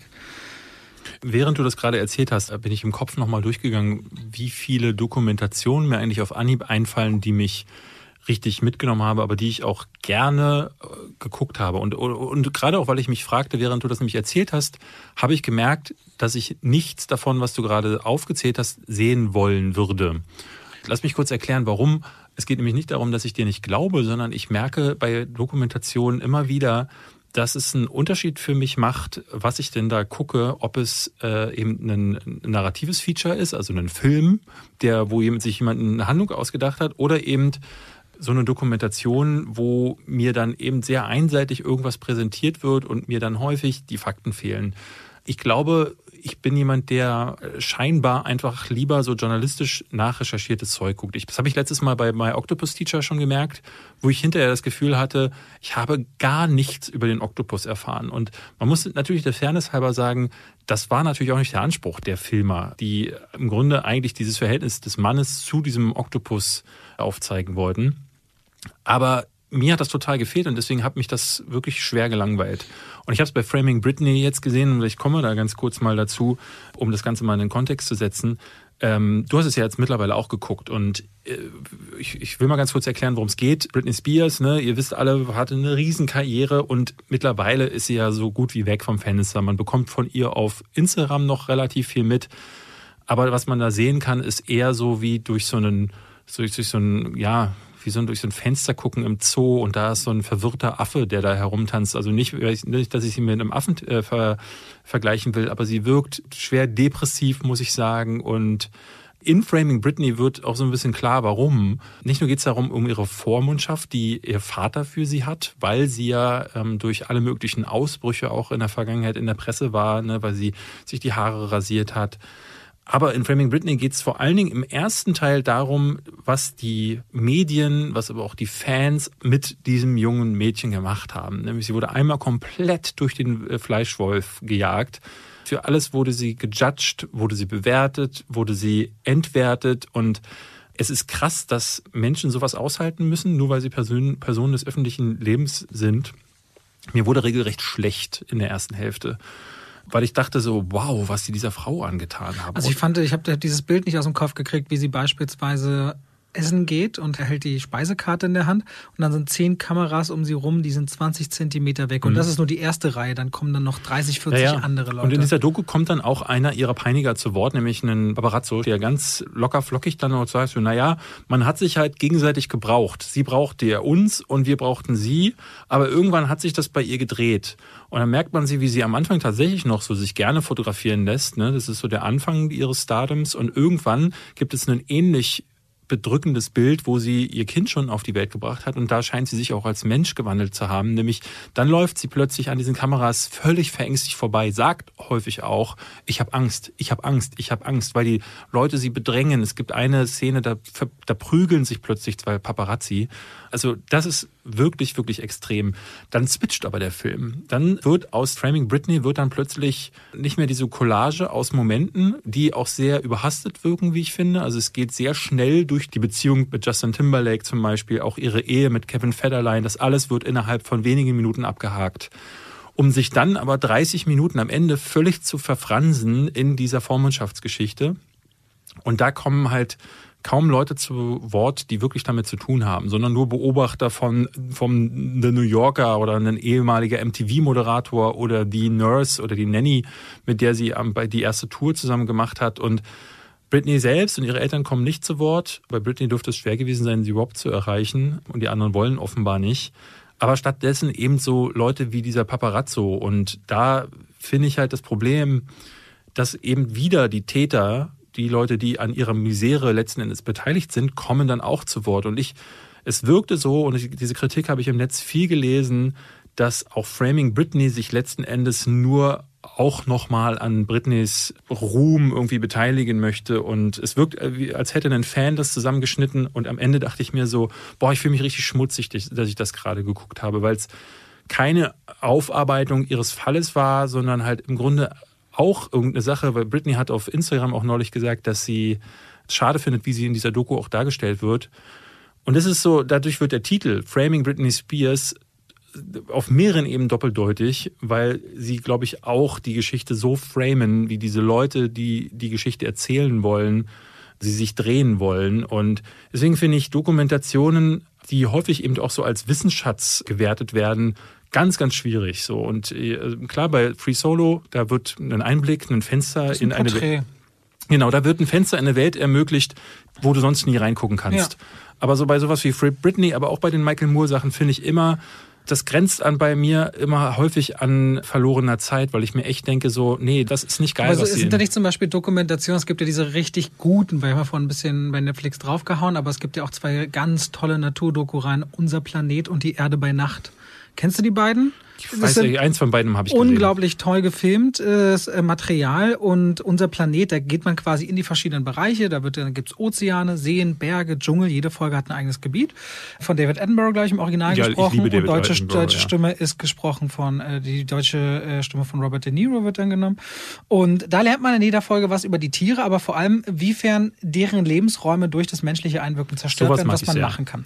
Deswegen unser Planet. Und dann haben die nachgelegt, die Erde bei Nacht, da haben die mit, und das sagt die sprechen immer mit den neuesten Ultra-Low-Light-Kameras, schaffen dies tatsächlich, Tiere bei Nacht so zu filmen, nicht mehr mit Wärmebildern oder so. Es sieht aus wie Tag. Mhm. Also es sind fantastische Bilder von die Erde bei Nacht. Und da beobachten sie bestimmte tierische Verhalten auch das allererste Mal. Das heißt, da ist man wirklich dabei an einem Punkt, wo das Verhalten auch das erste Mal so beobachtet wird und auch der breiten Masse der zugänglich Fickende gemacht. Tiere bei Netflix. Nee, aber zum Beispiel ein ganz einfaches Beispiel. Ich merke, ich habe einen Schwager, der ist neun, der saugt alles auf, was mit Tieren ist und so, dass Geparden teilweise zu fünft jagen. Man dachte immer, das wären Einzelgänger und es wird das erste Mal dort gefilmt, dass das gar nicht so sein muss. Dann kannst du jetzt sagen, okay, was interessiert mich Geparden, die jagen. Aber für manche Leute ist das halt total spannend. Aber. Gebe ich dir vollkommen recht. Also ich würde, also Tierdokus, wenn sie gut gemacht sind, bin ich auch voll dafür. Und vor allem, äh, dann hast du vielleicht, oder solltest du dann sehen, wenn du David Attenborough magst, vor kurzem ist ja auf Netflix gestartet von ihm Mein Leben auf diesem Planeten. Habe ich gesehen, da geht's um ihn, ne? Geht's um ihn ja. und seine 93 Jahre, die er alt ist und seine über 70 Jahre in der Tierforschung, wie die Wildnis angucken. Zurückgedrängt wurde und wie er selbst die Zukunft sieht. Und die hat auch im letzten Drittel einen sehr positiven Ton. Viele dieser Dokumentationen malen ja alles dann sehr schwarz und haben hinten raus so einen kleinen Hoffnungsschimmer.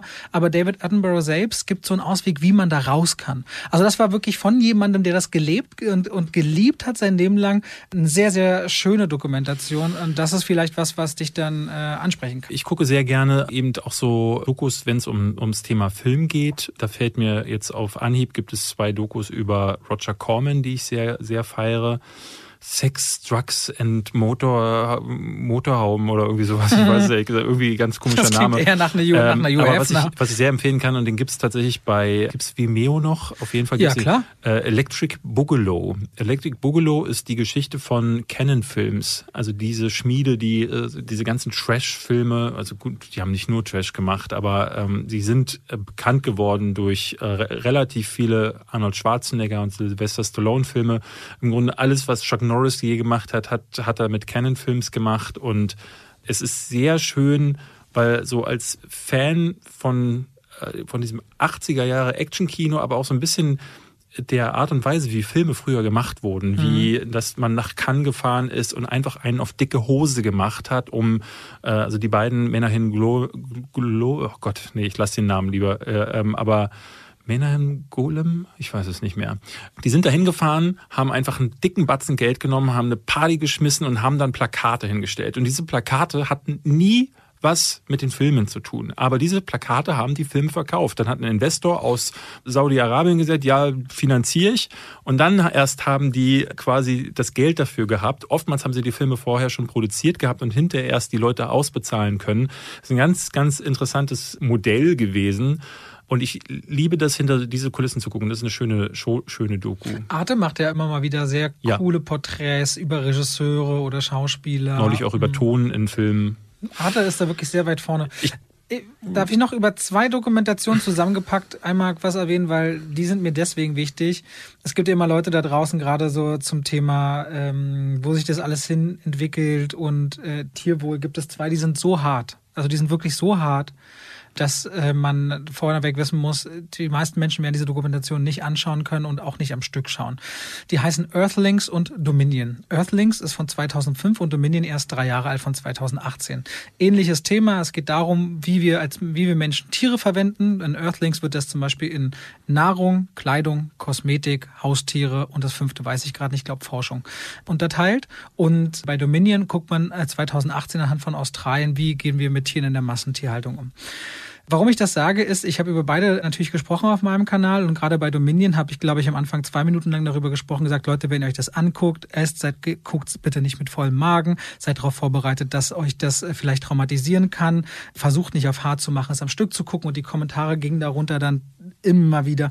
Ich hätte es nicht glauben wollen, ich musste nach zehn Minuten aufhören. Meine eigene Frau hat weinend nach acht Minuten gesagt, ich kann nicht mehr hier im Raum bleiben. Wenn wir natürlich mal so ein bisschen wissen wollen, woher das kommt, was wir haben, wenn Leute Leder tragen, wenn wir Fleisch essen, wenn wir Milch trinken und so weiter. Und ihr wollt das Ultimative euch in Anführungszeichen mal geben, aber den klaren Blick drauf. Beides auch übrigens mit Beteiligung von Joaquin Phoenix, immer als Sprecher und auch als Mitproduzent, der da sehr engagiert ist ja in die Richtung. Aber es Ähm, ist so Tiere, die geschlachtet werden oder? alles. Alles, okay. Alles. Es ist, Tier- ich will, ich will auch keine Bilder in den Köpfen der Leute gerade malen. Mhm. Ich sag mal so, ihr werdet meiner Meinung nach, selbst wenn man Peter folgt auf Instagram, bei deren, bei denen ja viele Posts so sind, dass du das anklicken musst, okay, ich bin bereit, das zu sehen. Es gibt nichts Schlimmeres in Verbindung mit Tieren und Gewalt äh, als Earthlings und Dominion. Und in den, all den Zeiten, in denen ich Vegetarier und Veganer bin, habe ich jede Woche fünf bis zehn Leute, die mir schreiben, ich habe das gesehen und seitdem esse ich kein Fleisch mehr oder ich bin Veganer. Ich will nicht propagieren, aber ich will sagen, es gibt diese, diese Stoffe, man kann auch diese Filmemacher unterstützen, weil die eben ganz viel eben in Bereiche gehen, wo sie auch gejagt werden dafür, dass sie der Film halt hinter Schranken und in Lobbys und in Bereiche, wo man eigentlich nicht filmen kann. an Das, sind, das ist so. halt das krasse Dokumentationen machen. Ne? Also wenn du wirklich dich irgendwo an Orte begibst, wo du wissen musst, so, das kann dich jetzt dein Leben im Zweifelsfall kosten. Oder das ist halt äh, illegal, da zu filmen oder so. Oder ich weiß nicht, war das nicht Werner Herzog, der mit Grizzly Man, der da irgendwie, ach nee, der hat nur Material äh, verwertet, glaube ich. Der Er hat das, kein- glaube ich, seiner der Frau von dem Grizzly Man gezeigt. Ich habe Grizzly Man nie gesehen, aber es endet ja ganz dramatisch, Grizzly Man. Ja. Nee, da filmt er aber, glaube ich, nicht selbst. Nee, das ist, glaube ich, selb, äh, von dem Mann, von dem Grizzly-Liebhaber selbst gefilmtes Material. Hast du Act of Killing gesehen? Nee. kann ich nur empfehlen. Da geht es um so indonesische ehemalige Staatsoberhäupter, die alles Massenmörder waren. Und äh, da wird so ein bisschen erzählt, was die und auch gezeigt, was die so zu verantworten haben. Und diese Personen werden dann mit ihren eigenen Taten auch konfrontiert und hat unglaublich eindrückliche Bilder, was man da so sieht. Es gibt wirklich krasses Zeug und man kann durch Dokumentation viel Schönes lernen. Und da bin ich voll bei dir. Es gibt einfach, wie bei Filmen ja auch, das Spektrum ist riesig. Man muss leider auch da, wie bei Filmen, wissen, was gut ist. Ja, ich wünschte da manchmal, ich wäre da so versiert wie du. The Act of Killing. Ich schreibe es mir direkt Schreib's auf, dir- ähm, weil auf. ich das nicht vergessen möchte und möchte als allerletztes noch erwähnen, weil ich habe ganz kurz über Schwarze Adler geredet, ist seit gestern verfügbar. Und äh, hast du irgendeine Vorstellung, warum was Schwarze Adler heißen könnte? Ehrlich gesagt, nee, also selbst beim, äh, als du es vorhin gesagt hast, dachte ich, wo- was- womit hattest du das Der zu tun? schwarze Adler ist das Symbol auf dem Trikot der deutschen Fußballnationalmannschaft. Ach so, okay. Und es geht um Spielerinnen und Spieler im Laufe der Zeit, die äh, farbig sind, die Wurzeln haben, die nicht aus Deutschland kommen und in der Nationalmannschaft gespielt haben. Und die Steine, die in den Weg gelegt worden sind und all diese rassistischen und ausgrenzenden Vorfälle, äh, sowohl in der Bundesliga als aber dann vor allem auch in der Nationalmannschaft. Und man hat das ja ganz oft, dass farbige Spieler in der Fankurve mit Affengeräusche begrüßt werden, dass das N-Wort gerufen wird und alle möglichen, also wirklich zutiefst widerlichen Verhaltensweisen an den Tag gelegt werden. Ich habe selbst acht Jahre Fußball gespielt. Früher war davon drei oder vier Jahre Kapitän. Also ich habe auf dem Feld gestanden und es geliebt, aber im Stadion zu sein, fand ich immer schwierig. Gab in der Fankurve oder auf der nur normalen Tribüne immer schwingte bei so bestimmten Fandom eine gewisse Aggression mit. Ich konnte mich damit nie identifizieren. Und Schwarze Adler wirft einen Blick von dem, der Nationalmannschaft aus der NS-Zeit bis zu einem Vorfall noch 2020. Und das hat mich unglaublich wütend gemacht. Also ich kann nur alle sensibilisieren, sich schwarze Adler mal anzuschauen, weil da Leute, die Opfer sind, zu Wort kommen. Und wir haben ganz oft Talkshows in diesem Land, wo gar, wo Leute nicht eingeladen werden, die eigentlich die Betroffenen sind, sondern dann privilegierte Leute über Dinge reden, von denen sie eigentlich nicht viel Thomas wissen. Gottschalk und Mickey Beisenherz reden über Rassismus. Das ist halt echt schwierig. Das ist halt Ja. echt schwierig. Und Schwarze Adler lässt, lässt äh, seit gestern auf Amazon Prime Video und am 18. Juni auf ZDF. Das ist eine Okay. Co-Produktion von beiden. So, haben wir ein wenig über Dokumentation gesprochen an der Ein Stelle. Danke, danke, dass wir, dass ich durfte. Ich äh, habe immer schon Sorge, dass David dann sagt, na, das hat mich jetzt nicht so interessiert. War das dann gut? Aber ich fand es eigentlich schön, dass wir darüber mal kurz oder ein paar Sachen angerissen haben. Ja, ist, glaube ich, ganz gut, da auch mal zwei Aspekte zu haben. Ja, an dieser Stelle nutze ich ganz kurz die Chance und äh, bedanken uns auch noch bei unserem zweiten Sponsor bei dieser Folge, zwar wie Pech und Schwafel und ein Wiederkehrender, nämlich Naturstrom. Und ich bin mir sicher, David hat es immer noch nicht geschafft, seinen Stromanbieter Äh, Das zu wechseln. ist komplett falsch. An der Wahrheit könntest du nicht weiter vorbei sein. Aber erzähl mal weiter. Naturstrom, wie man äh, vom Namen schon ableiten kann, da kriegt ihr Strom aus der Natur. Hundertprozentige deutsche Sonnen-, Wind- und Wasserkraftenergie, die ihr nach Hause bekommen könnt, wenn ihr einfach euren Stromanbieter wechselt, weil viele machen das in Deutschland gar nicht und oft sind die Ökoanbieter sogar günstiger und Naturstrom ist einer wirklich der allerbesten. Seiten wie Utopia oder auch die Ökotest Anfang des Jahres haben das verifiziert. Zwei Quellen, denen ich zum Beispiel sehr vertraue und ich bin ja selbst mit nachhaltiger Energie und zu Hause Solar und so unterwegs. Finde das also richtig toll und wenn ihr auf www.naturstrom.de slash Pech und Schwafel geht und dort zum Beispiel euren Stromtarif wechselt und hinwechselt, dann bekommt ihr 30 Euro Startguthaben und wir bekommen sogar auch noch 20 Euro. Da tut ihr euch was Gutes und uns was Gutes und jetzt werde ich David auch noch dazu bringen, das Ganze zu machen. Ihr könnt natürlich auch noch CO2-neutrales Biogas bekommen, was nur aus Rest- und Abfallstoffen besteht. Viele gute Gründe, wirklich. Und da kann man eigentlich mit wenigen Klicks schon eine Sache bewegen. Und das kann man vor allem auch von zu Hause aus machen, wo wir eh alle viel drin sein sollen. Kann man das mal überlegen zu tun. Danke an Naturstrom. Danke. Danke an euch, möchte ich jetzt auch nochmal hier sagen, denn ihr habt letzte Woche sehr zahlreich wieder über 100 Kommentare, die sich beteiligt haben an unserer Frage, was sind denn eure Vorschläge für Filme basierend auf Cartoonserien? Und da haben ganz viele Leute natürlich so ihre Lieblinge genannt und es waren ein paar dabei, die ich so nicht hab kommen sehen. Mehrfach zum Beispiel wurde eine Sache genannt. Oder soll ich nochmal updaten? Nö, brauchen wir nicht, oder? Wir haben ja Nö. am Anfang schon gesagt, was wir letzte Woche gemacht haben. Ja. Ansonsten am besten die letzte Folge nochmal Die war hören. auch super. Also die war sehr unter. Also ich fand, wir fanden die Ja. beide beim Aufzeichnen mit Ja. die lustigste. Ja. Die lohnt sich auf jeden Fall. Genau, da haben auch viele, also das Feedback war das Beste bisher. Also ganz viele sagen, das ist eine der besten Folgen bisher. Ihr habt euch beteiligt und äh, zum Beispiel schreibt mal mit, Es war einmal das Leben. Ey, das war super. Ich weiß noch, wenn er so einatmet und dann fliegen diese kleinen Dinger vom Baum in die Nase und die blu roten Blutkörperchen Mhm. mit ihren Rucksäcken, wo der Sauerstoff drauf ist und die weiße Polizei, die immer die Bakterien verkloppt. Mega gut. Ist bis heute mein, mein Abbild, wie das so ungefähr funktioniert in meinen Adern.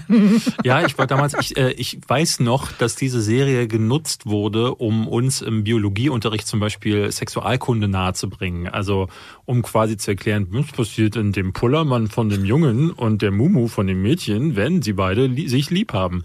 Das war so in der Zeit, dann verändert sich ja so dein Körper und dann wird das dann in der Serie angesprochen, so auf so eine kindliche Art und Weise und dann zoomen sie rein und sagen dir, was passiert, nämlich in deinen Zellen und im, im Bauch, wenn dein Essen in den Bauch kommt. Ich werde bis heute noch, wenn ich meine Katze mal irgendwie, ich habe mal irgendwo einen kleinen Kratzer und ich blute kurz und dann geht ja, dann gerinnt ja Blut und eine Wunde schließt sich, denke ich immer noch, heute sehe ich noch diese kleinen Seilviecher, die da hinspringen und dann die mit den Lassos, die kommen und das alles so verbinden. Das ist wirklich noch Mhm. Mein uns- Bild von und- damals. Uns hatte Miss Funnyface geschrieben und sie findet, dass es da unbewusst sogar einen Film schon gibt. Kann, weißt du ungefähr, der im Körper eines Menschen stattfindet, was sie meinen könnte? Und Es gibt doch diese Zeitreise von diese, mein, ich habe die irgendwo, die sie schrumpfen und dann da in diesem Raumschiff rumfliegen. Ja, ist keine Zeitreise. Das ist die Ja, Reise, Zeitreise, ins, Reise ins ins Ich Ich. oder Inner Space mit äh, Dennis Quaid. Ja. Und ich glaube, Mac Ryan spielt noch mit. Und da ist er ja auch so umgeben von Blutkörperchen und dann irgendwann im Dickdarm und so. Ist nicht ganz dasselbe, weil natürlich keine kleinen roten Männchen. Und ich glaube, es war einmal das Leben und es gibt auch noch, es war einmal der Mensch. Gab's Das ja auch um die Zeit. Das Da fand ich auch genau, richtig Historie. toll. Das äh, Ähm, fand ich super. Und ich glaube, das ist super schwer, das zu machen, wenn man es nicht irgendwie, weil das ist ja, es ist Edutainment. Das ist halt klar als unterhaltenes. das Wort habe ich tatsächlich noch nie gehört. Infotainment ja, aber Edutainment gefällt Hast du noch nie mir. gehört? Edutainment. Nee, da habe ich was Neues gelernt. Tag Ja. hat sich gelohnt. Siehst du? Wieder was gelernt. Und ich habe, ich weiß wieder viele coole Dokus. Von denen du mir allen erzählt hast, dass sie dich nicht interessieren. Hier hat mir jemand geschrieben, was er denn glaubt. Also, das fand ich auch interessant. Ganz viele haben sich gleich auch noch überlegt, was passieren könnte. Steven hat nämlich geschrieben, er würde sich eine Pinky und der Brain Verfilmung wünschen. Und zwar vielleicht eine Mischung aus Bond und Pate. Schließt die Augen, Robert. Eine große Käsefabrik eröffnet in der Stadt. Die Mäusemafia sieht ihre Chance, weiter zu expandieren und somit die Schwanzspitze zu erklimmen. Doch Brain, ausgestoßen in den Käfigen eines alten Labors, sieht ebenfalls eine Chance. Zusammen mit Pinky schmiedet er einen Plan. Einen Plan, den trostlosen Schatten des Labors zu entfliehen. Das Käsefundament der verfeindeten Mafia zum Schmelzen zu bringen. Und vielleicht sogar die Weltherrschaft zu erlangen. Die Idee der damaligen Serie stammt von Steven Spielberg. Da kann ja nicht viel schiefgehen, wenn er auch die Regie übernehmen würde. Das klingt nach einem Film, den ich nicht gucken würde. Der Pinky, der Pinky und der Brain, Brain, Brain, Brain. Super häufig genannt wurde Gargoyles. Oh, Da bin ich schon ein bisschen zu alt gewesen, glaube ich. Das kam auf RTL, und ich fand es, glaube ich, ein bisschen gruselig. Ja, Das sind doch so die Steinviecher, die zum Leben erwecken, ne? das sind Gargoyles im Allgemeinen, ja. Gut. Bei dir Ah. klingt das echt immer so erniedrigend, wenn du das so sagst. Du sagst so, ja, das weiß ja im Grunde jeder, Robert. Warum hast du das jetzt verschwendet zu erwähnen? Aber Im gut. Grunde weiß das jeder, ja. Captain Future. Kennst du das? Also immer nur so vom coolen Hören sagen. Ich glaube, da habe ich mein Leben lang immer schon mitgenickt, aber nie gewusst, was es ist, um ehrlich zu sein. Ich bin tatsächlich damals in dem Alter gewesen, wo das lief, aber als junger Boy, muss ich gestehen, habe ich das tatsächlich nicht geguckt, weil ich das nicht so spannend fand. Ich, ich fand die Abenteuer von Captain Future nicht so geil. Habe ich nie geguckt, muss ich sagen. Ja, ja. Weißt du, was mir eingefallen ist? Weil ich habe da mal ein Movie Trivia zu gemacht. Der König der Löwen ist eigentlich Jetzt werd sehr vorsichtig. Ist eigentlich ein schlechter Film, Robert. nee, äh, ist eigentlich eine Kopie, aber zumindest gab es da mal so einen angestrebten äh, Rechtsstreit, der nie durchgesetzt wurde. In Japan gab es nämlich eine Serie namens Kimba, der weiße Löwe. So hieß sie hier in Deutschland. Keine Ahnung, wie sie da geheißen Aber hat. um eigentlich den Bogen in der Folge zu schlagen, hättest du jetzt den Originaltitel nochmal raussuchen müssen. Das hätte mir auch schon mal. Kimba, der weiße Löwe. Simba Löwe, was? Okay, das ist scheiße, Robert. Ich weiß Ähm, es nicht. da hat Disney offenbar sehr genau hingeguckt, weil sich da sehr, sehr viele Dinge wirklich doll ähneln. Und der und Simba soll wohl in der Ursprungs, also es gibt wohl Konzeptzeichnungen von Der König der Löwen, da ist Simba noch weiß.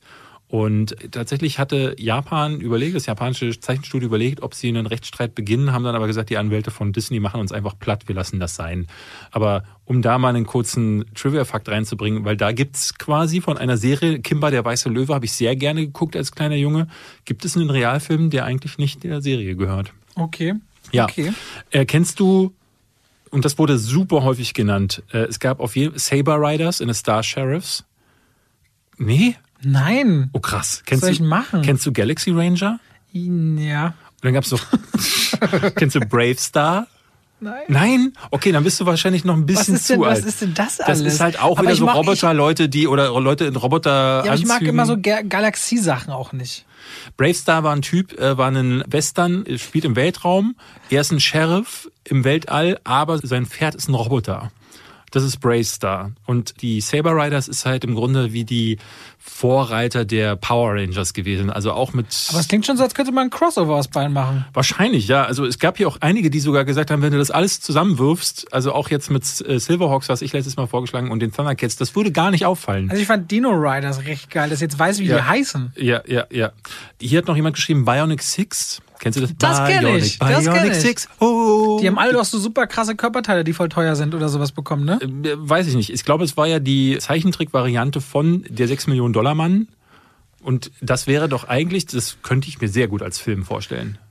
Das könnte ich mir auch. Da fällt mir gerade ein, weißt du immer, also ich hatte früher mal diese Spider-Man-Zeichentrick-Folgen, wo er mit Iceman unterwegs war. Iceman, der immer auf seine Eiswelle Mhm. Ja, ja, geritten ja, ist. Warum ist der eigentlich noch nie aufgetaucht? Der ist doch voll geil.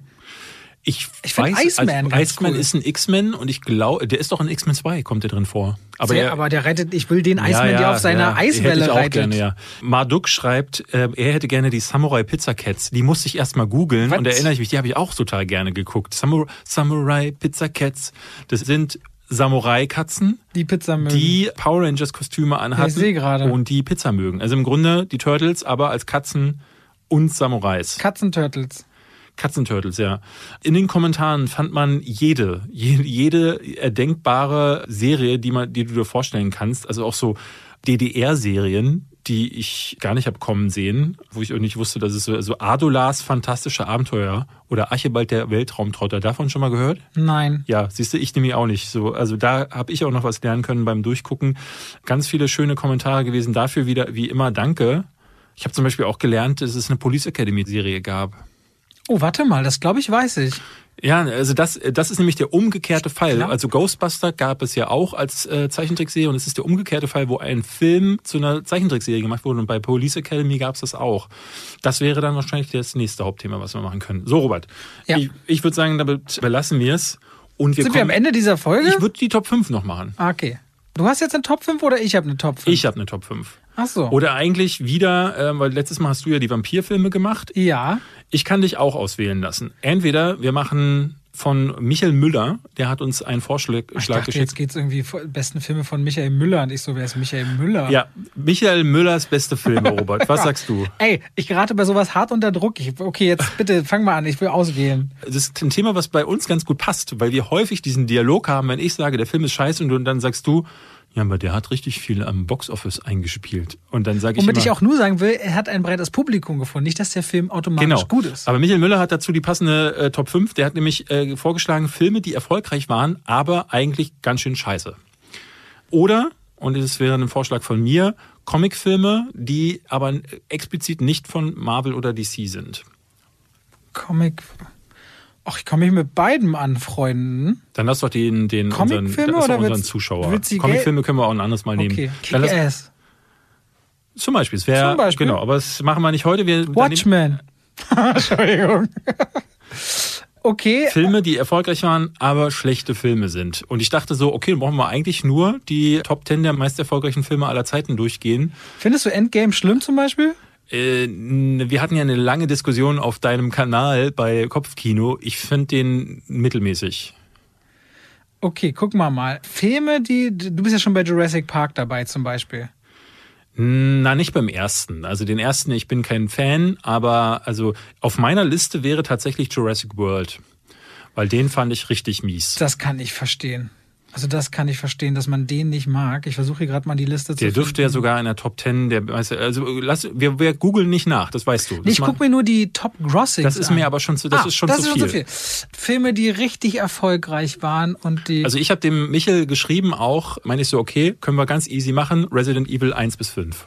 Wobei eher zwei bis sechs. Und die haben, die haben viel eingespielt, deiner Meinung nach? Also A müssen sie, weil sonst hätte es diese Reihe nie gegeben. Aber ich hatte zum Beispiel geschaut, selbst der letzte Teil ähm, war noch relativ erfolgreich. Allerdings nicht, wenn man auf die, also wenn man auf die puren Zahlen guckt, ja.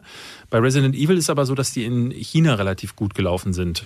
Ich bin ähm, und die chinesischen Einspielergebnisse bringen den Amerikanern nicht viel. Deswegen, da haben sie jetzt dann, glaube ich, auch Stopp gesagt. Aber die sind recht günstig zu produzieren gewesen und haben dann recht viel eingespielt.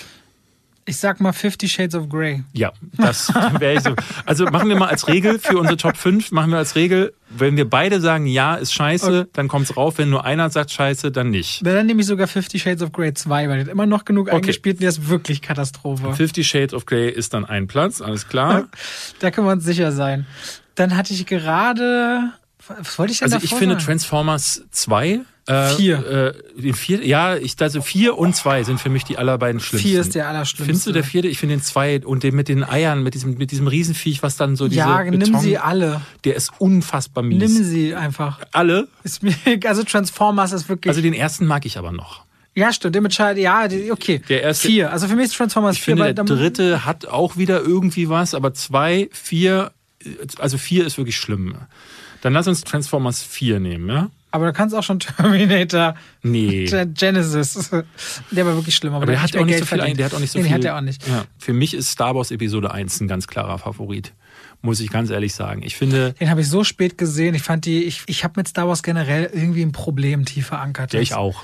Ähm, ich, also, Aber der erste, also die, die gehen alle irgendwie. Ähm, ich, die alte von der alten Trilogie liebe ich vor allen Dingen Empire Strikes Back und äh, Return of the Jedi.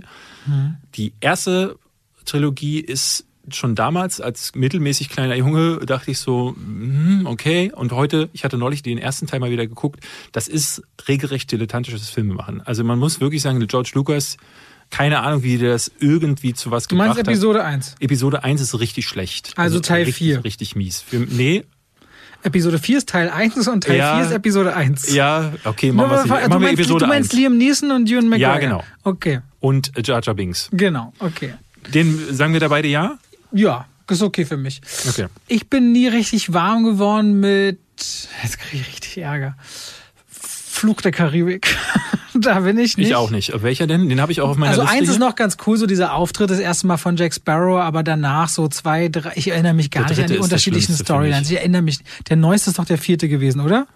Äh, nee, es gibt doch fünf oder Oh nee, sechs. der sechste ist doch- Salazars Rache war schon der sechste oder so? Ich weiß es nicht. Ich muss gestehen, ich hatte mir neulich, äh, welcher war denn das? Salazars Rache oder so angeguckt und den, der war gar nicht so übel.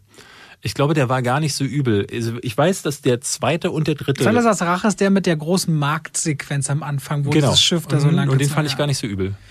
Okay, aber ich Fluch der Karibik stand für mich nie in einem Verhältnis zu diesem großen. Der hat ja auch ein ganzes Genre Piratenfilme auf einmal nach oben geschwemmt. Ja, würde ich nicht Was- unbedingt sagen. Also, nenn, wie, wie, welche Piratenfilme hast du denn, kennst du denn noch? Ich mag deine Widerworte wirklich manchmal nicht. Ja, aber nenn mir einen. Nee, es war einfach alle. Nee, okay, okay. Es hat nicht das Genre von wegen jeder wollte einen Piratenfilm machen, aber jeder wollte auf einmal als Jack Sparrow rumrennen auf Kostümpartys. Okay, das stimmt. So. Also das es gab natürlich so. Sachen wie Master und Commander, die dann plötzlich kamen, aber das würde ich nicht, oder in Heart of the Sea, aber ich würde jetzt nicht sagen, dass Piratenfilme plötzlich wieder da waren. Aber ich seh- bin da voll bei dir. Ich, ich würde Fluch der Karibik 2, ich kann mich nicht mehr, für mich verschwimmt das auch so, weil 2 und 3 ja so back to Aber back schön bei dem. Genre, das für dich verschwimmt.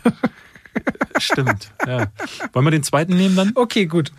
Ich hätte Okay, noch einen Platz haben wir noch. eher enttäuschend. Ah nee, eigentlich wirklich, also. Ist in unserer Liste Platz für, ich will jetzt nicht den Obvious Pick nehmen, bei Resident Evil hatten wir schon Ich habe gesagt. die Eiskönigin 2. Die Was? fanden richtig viele toll und ich finde Frozen 2? Ja. Ich finde die Ja, ja, aber Eiskönigin da bin 2 ich, da bin ich ja aus dem. Kino gegangen, sonst hätte ich den nämlich hier auch genannt. Ich finde die Eiskönigin 2 nicht toll.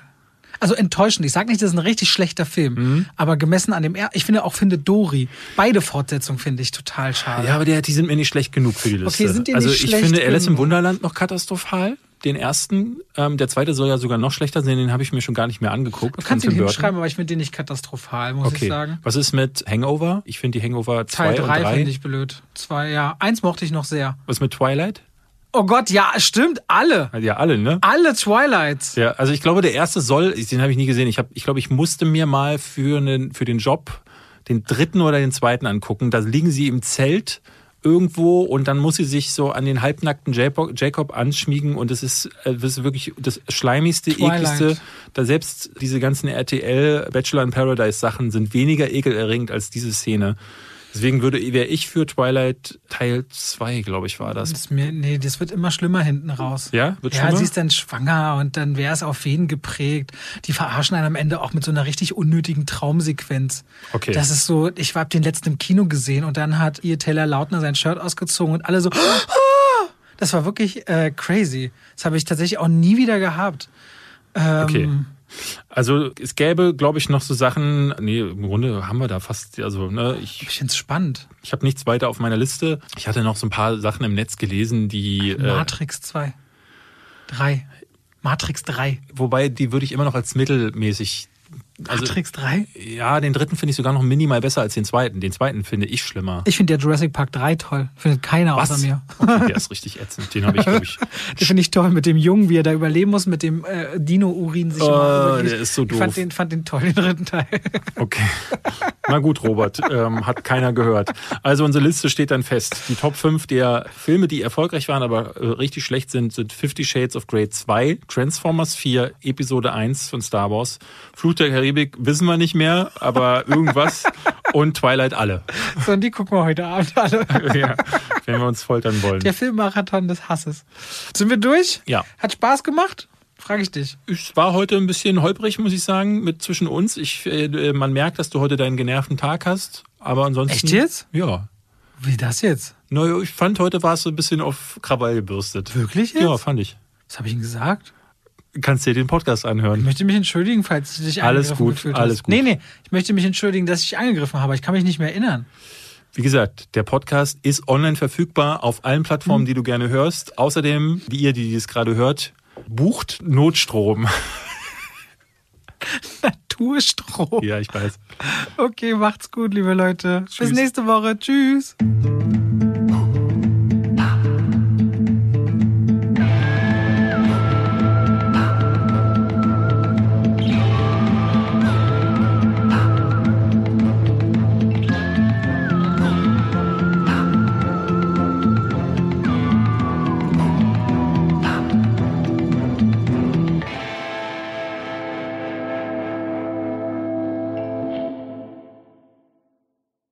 Und damit schalten wir rein in die Werbung. Ach, weißt du, was ich letztens dachte? Ich lief durchs Haus, David, und hab gesungen. Weißt du, was ich gesungen habe? David ist der beste Freund der Welt. Das mache ich morgens, aber dann, wenn langsam Mittagszeit ist und ich was kochen will aus guten Zutaten, die lange haltbar sind, dann gehe ich durchs Haus und singe Oh coro mio, oh coro mio. Mhm. Und denke immer an die Coro-Drogerie. Ja. Singen die Katzen auch mit? Die, manchmal ja, und es kommt drauf an, ob sie Ja. gerade schlafen. Wenn ihr sagt, ihr wollt haltbare Lebensmittel in großen Mengen haben, das können Nüsse sein, das können hauchdünne Apfelchips sein, das kann Reis sein, kann Pasta sein. Ich habe, auch wenn ich Salate mache, immer schön so Zuckermais aus der Dose, ob wieder Erbsen, Kichererbsen, wenn ich Hummus mache, leckere Tahini. David, es gibt so unglaublich viel bei Koro. Ich habe jetzt auch deren Teller bestellt. Die haben schöne Teller und deren Edelstahlpfannen sind richtig gut. Ich habe damit schon zubereitet. Also immer wieder was, was Neues zu entdecken. Die haben Teller und auch Schüsseln. Auf jeden Fall, schaut euch bei der Koro Drogerie gerne mal um. Da werdet ihr fündig. Richtig gute Zutaten zu einem fairen Preis, wo ihr auch immer sehen könnt, wie sich der Preis entwickelt hat über die letzten Jahre. Und wenn ihr sagt, oh, das, was der Robert da sagt, der kocht ja gerne, der wird ja keinen Scheiß erzählen, das probiere ich auch mal aus, dann könnt ihr bei der Bestellung auch noch Schwafel 5 im Bezahlvorgang verwenden. Schwafel als Wort, 5 als Ziffer und spart nochmal 5% auf den eh schon sehr fairen Preis. Danke an die Koro Drogerie. Und damit schalten wir raus aus der Werbung zurück in den Podcast.